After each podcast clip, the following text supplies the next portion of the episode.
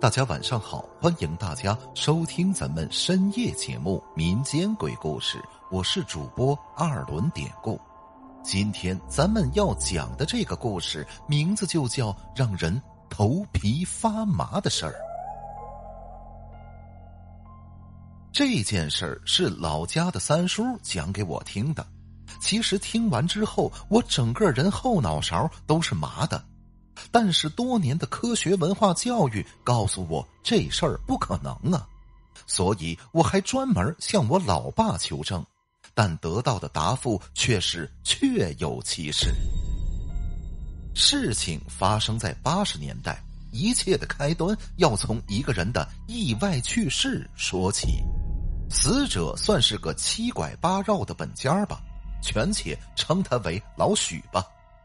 据老许的家人所说，事发当天是老许的一个朋友来找他，说乡里呀新开了一家浴池，这几天呢正在试水，并不对外开放。但是由于这个朋友跟浴池的管理员挺熟，这两天呢也能去，正好趁着没什么人，可以好好放松一下，所以说特来邀请老许一块儿去洗澡。老许呢挺乐意，就答应了一块儿去，但这一去呀就再没回来，因为两个人啊是双双的在浴池被电死了，具体原因啊咱不知道。发生了这样的意外事故啊，可能放到现在，我们的第一反应就是先报警呗。但是放在八十年代的农村啊，人死了也就死了，拾掇拾掇，可能也就下葬了。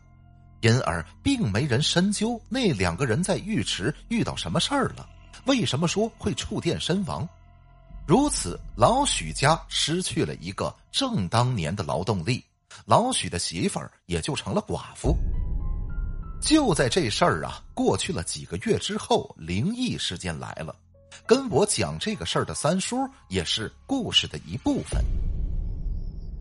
那是一个夏天的夜晚，很热。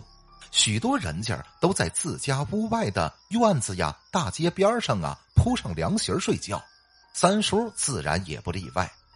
清晨时分，屋子里的三婶在睡梦中，就听到大街上有男人的哭声。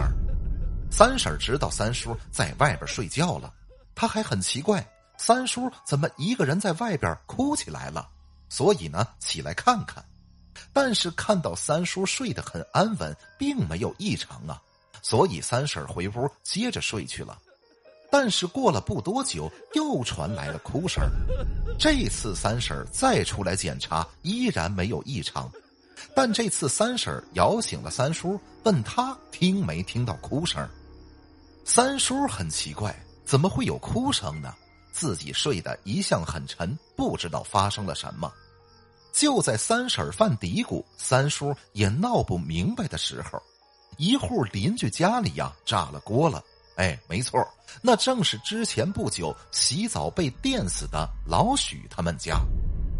由于说动静太大，所以邻居都被吵醒了，大伙纷纷到老许家检查出了什么事儿。一去才知道是老许的妹妹中了邪了，正在那儿满嘴说胡话。老许的妹妹本来身子骨就比较弱，但是此刻却在宅院里来回的疾走，还哭哭啼啼的，嘴里还不知道说些什么，但是语调口气那像极了一个男人。此时，老许家里的老人还有寡妇媳妇儿都慌得手足无措，邻居呢也都在围观着，不知道发生了什么。就这样过了一段时间，老许的妹妹安稳了下来，开始清晰的讲话，讲的都是他自己按道理说都不可能知道的一些个东西。这会儿，他对着老许家近邻的一个邻居就说：“啊，我知道你偷了我家多少钱，你当我不知道呢？”然后他扭头又对着另一个邻居说。你个混蛋啊！跟我老婆干的那点事儿，我全清楚。你给我等着！现在他说的这些，都是只有他死去的哥哥老许才能说出的话。并且就这么对着在场的邻居挨个说个没完。大伙儿一看就知道，这应该就是他中邪了，被他哥哥的灵魂附了身了。想象一下那个现场，仍是很恐怖的。这个时候，就有邻居说：“啊，赶紧烧纸，咱们得把老许送走啊！”后边很快就有人取来了那种叠元宝的黄纸，一边烧一边往天上撒。可这会儿中了邪的老许的妹妹看到这个状况，就要阻止他们烧纸，嘴里还大叫着：“不能烧！我还有话没说完呢！赶紧都捡回去灭了！”喊完，他顺着靠墙的梯子就跑上了房顶儿。没错，是跑上去的。三叔跟我讲的原话应该是连手都没扶梯子，直接就顺着跑上去的。然后啊，妹妹就指着下边宅院里散落遍地的黄纸，让人家给捡起来。有些黄纸落到了犄角旮旯，他都能看得很清楚，指挥人去捡。大伙儿害怕了，就听了他的话，把纸收回来，然后接着听他说：“你们知道吗？我其实根本就没死啊！有人要害我，你们知道吗？”我根本就没死，是你们害了我。不信你们去把我的坟扒开，我在里边趴着呢。按我老家那儿的习俗，死人下葬在棺材里，尸体是躺着的，也就是面部朝上。听妹妹这么一说，在场的人都惊了。也就是说，下葬的时候，难道老许当时是活着的？难道说老许是在棺材里醒了过来，挣扎了很久，最终失望的趴在棺材里才死的？大伙这么一琢磨，都吓坏了。咱们简单的说吧，夏天夜短，就这样一直折腾到转天清晨，天逐渐泛白了。这时候，老许的妹妹突然大叫一声：“糟了，糟了！我得赶紧走。”再不走就回不去了。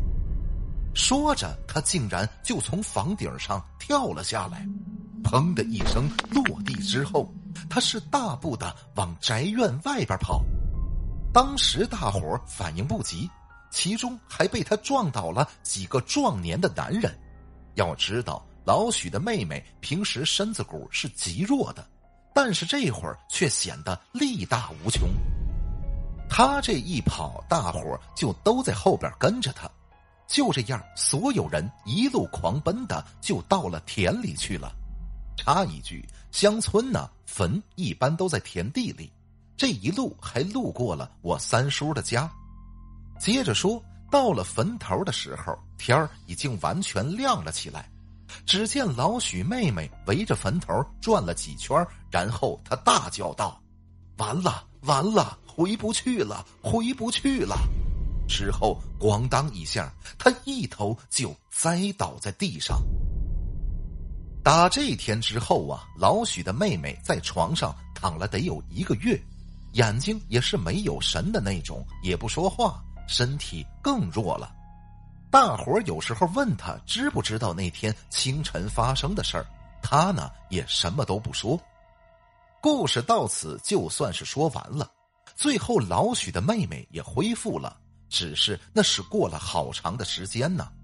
后来村里也没人会去把老许的坟翻开看看，老许呢是不是真的在里边趴着？您想想，谁敢呢？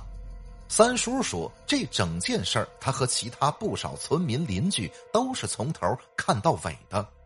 我听了之后，心里也是阵阵的发毛啊。好了，今天的小故事咱们就讲到这儿了。还是希望大家能通过订阅、点赞、转发、评论本专辑来支持一下咱们节目，分享故事、进群聊天您都可以加 PPT 五九二八八。节目最后，典故再次感谢您收听咱们民间鬼故事。那朋友们，咱们就下集再见。